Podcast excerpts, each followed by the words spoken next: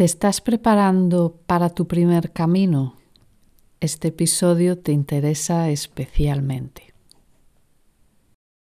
Hola, ¿qué tal? Soy María Seco y estás escuchando el podcast de Spanish for the Camino. Please listen carefully.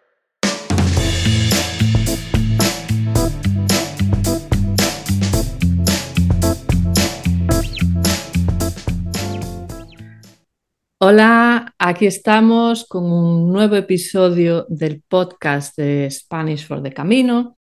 Hoy tengo aquí a otro profe de español, pero tranquilos, que no nos vamos a poner a explicar gramática ni nada por el estilo. Fabi, que así se llama este profe, hizo el camino hace un tiempo y de eso es de lo que vamos a hablar. Pero antes de nada, vamos a conocerlo. Hola Fabi, ¿qué tal? Y gracias por pasarte por aquí para hablar del camino. Hola María, gracias a ti por invitarme y encantado de estar aquí en tu, en tu podcast. Pues nada, venga, cuéntanos un poco quién eres, qué haces, todo eso. Bueno, pues como tú has dicho, me llamo Fabi, soy del sur de España, de Almería, que está en Andalucía. Soy profesor de, español también, online, y también pues tengo un podcast, un podcast y un canal de YouTube dirigido principalmente a estudiantes de nivel intermedio avanzado. Y, nada, pues todo lo que todo lo que es mm, producir audios y vídeos me encanta. Bueno, luego dejaremos los enlaces a tu podcast y todo lo demás, tu página, en las notas, así que bueno, que quiera ir a escuchar tu podcast, seguirte, em, pues ahí tendréis en las notas toda la información. Y yo comentaba que tú hiciste el camino eh, hace un tiempo, cuéntanos un poco ¿Qué camino? ¿Dónde empezaste? ¿Dónde terminaste? Pues mira, yo hice el camino en junio de 2017 y fui con, una amiga y otro amigo. Yo en esa época vivía en Barcelona, entonces fuimos en avión desde Barcelona a Santiago de Compostela y luego cogimos un autobús hasta eh, Sarria. Entonces hicimos el camino francés, hicimos las cinco últimas etapas del, camino francés. Y, bueno, este camino, eh, estas cinco etapas eran como, creo que fueron 117 kilómetros que, hicimos, que hicimos a pie. Es decir, unos 23 kilómetros al día de media. y, empezamos desde, desde Sarria, Empezamos bastante temprano. En la primera etapa fuimos de Sarria a Portomarín. Y, y, bueno, pues empezamos a caminar y justo, justo una hora después, pues ya me empezó, me empezó a doler el pie. Porque, porque eh, las botas que llevaba, las botas de montaña, me quedaban un poquito grandes y, y entonces se me, me, empezó a rozar y, me salió una ampolla, ¿no? La ampolla es el, la bolsita esta que, te sale en el pie cuando roza tu pie con, el calzado, ¿no? y, entonces tuve que, tuve que parar y, ponerme, ponerme una tirita y cambiar, cambiar de calzado afortunadamente llevaba, mi, llevaba unas zapatillas de deporte.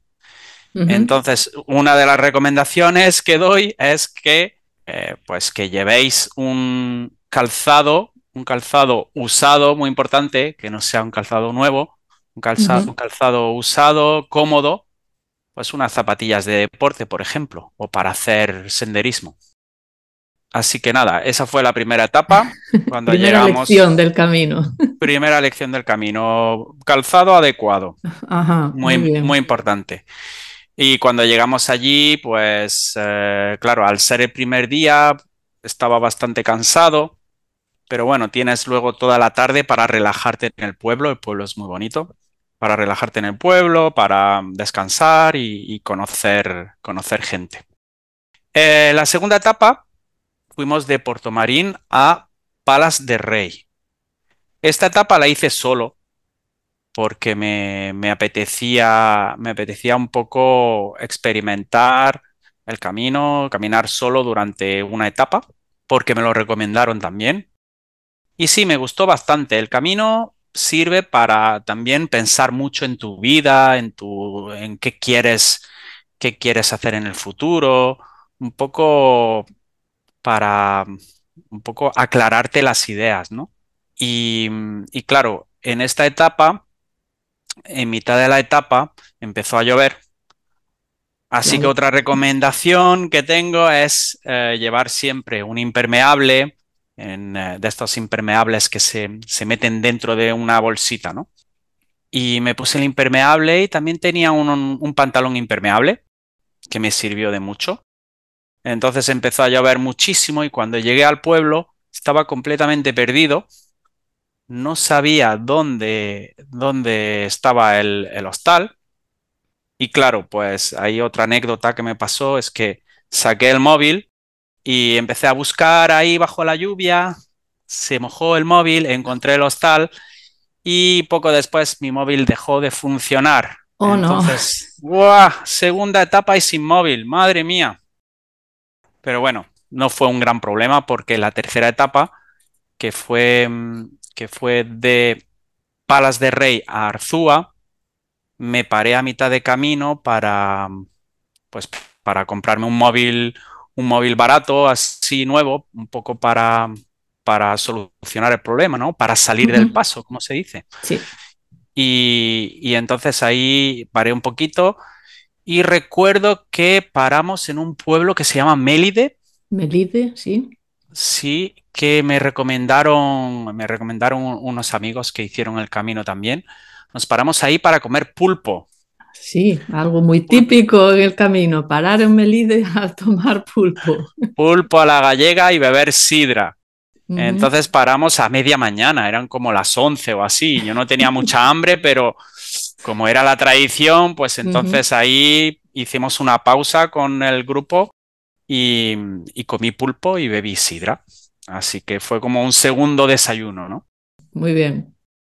Y, nada, esta era una, una, etapa muy dura que la llamaban las rompepiernas, porque eh, había trozos, tramos del camino donde había unas cuestas mm, muy, muy pronunciadas, ¿no?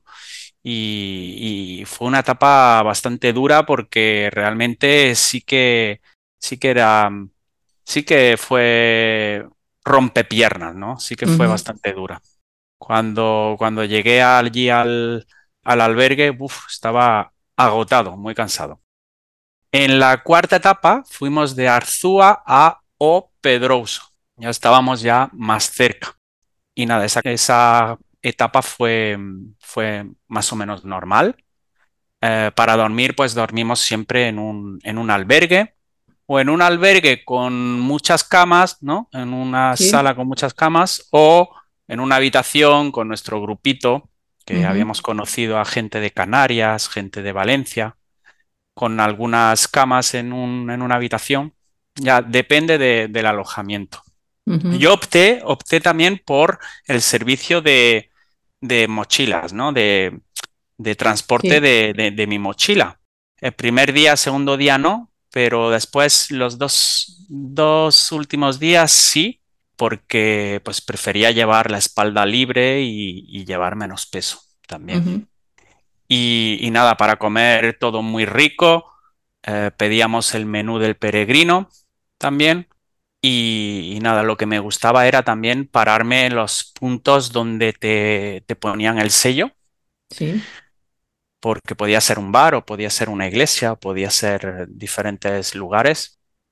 Y en la última etapa, pues fuimos de Opedrouso a Santiago de Compostela. Y casi llegando a Santiago de Compostela, había allí como un, mercadillo de, pues como de, de, souvenir, ¿no? De recuerdos con eh, camisetas, etcétera. Y allí me compré un par de camisetas Y una vez que llegamos a Santiago, nos sentamos allí en la plaza de, la catedral como para decir, y lo hemos conseguido, ¿no? Eh, nos sentamos allí, nos hicimos fotos, estábamos muy contentos y, claro, pues poco a poco la, plaza empezó a llenarse de gente, ¿no? Y para celebrar todo eso, por la noche salimos, salimos de fiesta y comimos una mariscada. Estupendo. Pues, pues una mariscada es eh, un plato con bueno, un plato, una bandeja. Una bandeja, sí. Con, un montón de, tipos de marisco diferentes, que allí el marisco también está, está muy bueno y todo muy fresco. Sí. Y, después fuimos a, tomar algo por allí. Eh, en definitiva, pues me encantó. Hacer el camino me encantó. Y algún día me gustaría repetir, hacer otro, otro camino diferente. O incluso había pensado en hacer el camino a la inversa, o sea, empezar desde Sarria y volver y volver al otro lado. Poca, poca gente lo hace, pero, pero sí que sí que me cruzaba a veces con gente que, que iba en sentido contrario. Me, pareció muy, muy curioso. Un poco más complicado, ¿no? porque es más difícil ver las flechas y todos los indicadores y también es más mm. difícil conocer gente porque, claro, vas al revés que todo el mundo. Eh, pero, pero sí, alguna gente lo hace, sí. Lo que me sorprendió, lo que me gustó fue que había mucha gente de, pues de diferentes países y, y diferente tipo de gente, ¿no? Iba, iban eh, también grupos con la escuela, por ejemplo, o iban eh, grupos de religiosos o, o simplemente gente sola caminando familias también, un poco de todo. Sí, eso es verdad, sí, que te puedes encontrar todo tipo de gente. Y bueno, ya me has dicho que sí, que te gustaría repetir, eh, hacer otro, otro camino. Y nos has comentado alguna recomendación como lo del calzado. ¿Tienes algún otro consejo para el que esté pensando en hacer el camino? Muy importante, llevar poco peso llevar poco peso, que, no se lleven tampoco un saco de dormir ni nada de eso, que en, los albergues tienen sábanas y, eso. Eh, simplemente que, mm, que, piensen en, en eh, lavar la ropa, entonces llevar poquita ropa y lavarla. Como tienen toda la tarde, pues tienen tiempo de lavarla y que se seque también. Y eso, ropa ligera, calzado, calzado cómodo y también muy importante comprar un gel o un tipo de vaselina para evitar las rozaduras, ¿no? Y ponerte pues en las ingles o en los pies incluso también.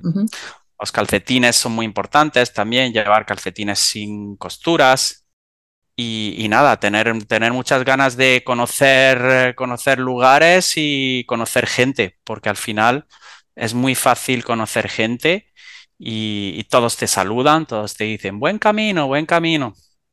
Al final coincides siempre con la gente en, las paradas o en los albergues también. Entonces, que no tengan miedo en, hacer el camino si están solos, porque van a, van a conocer gente igualmente. Estupendo. Pues que se anime todo el mundo a hacer el camino y tomad nota de los consejos de Fabi. Si queréis saber más eh, sobre él, en la descripción del episodio tenéis enlaces a su página web, a su podcast, su canal de YouTube y su perfil de Instagram. Os recomiendo que le echéis un vistazo porque Fabi tiene muy buen contenido. Buen camino.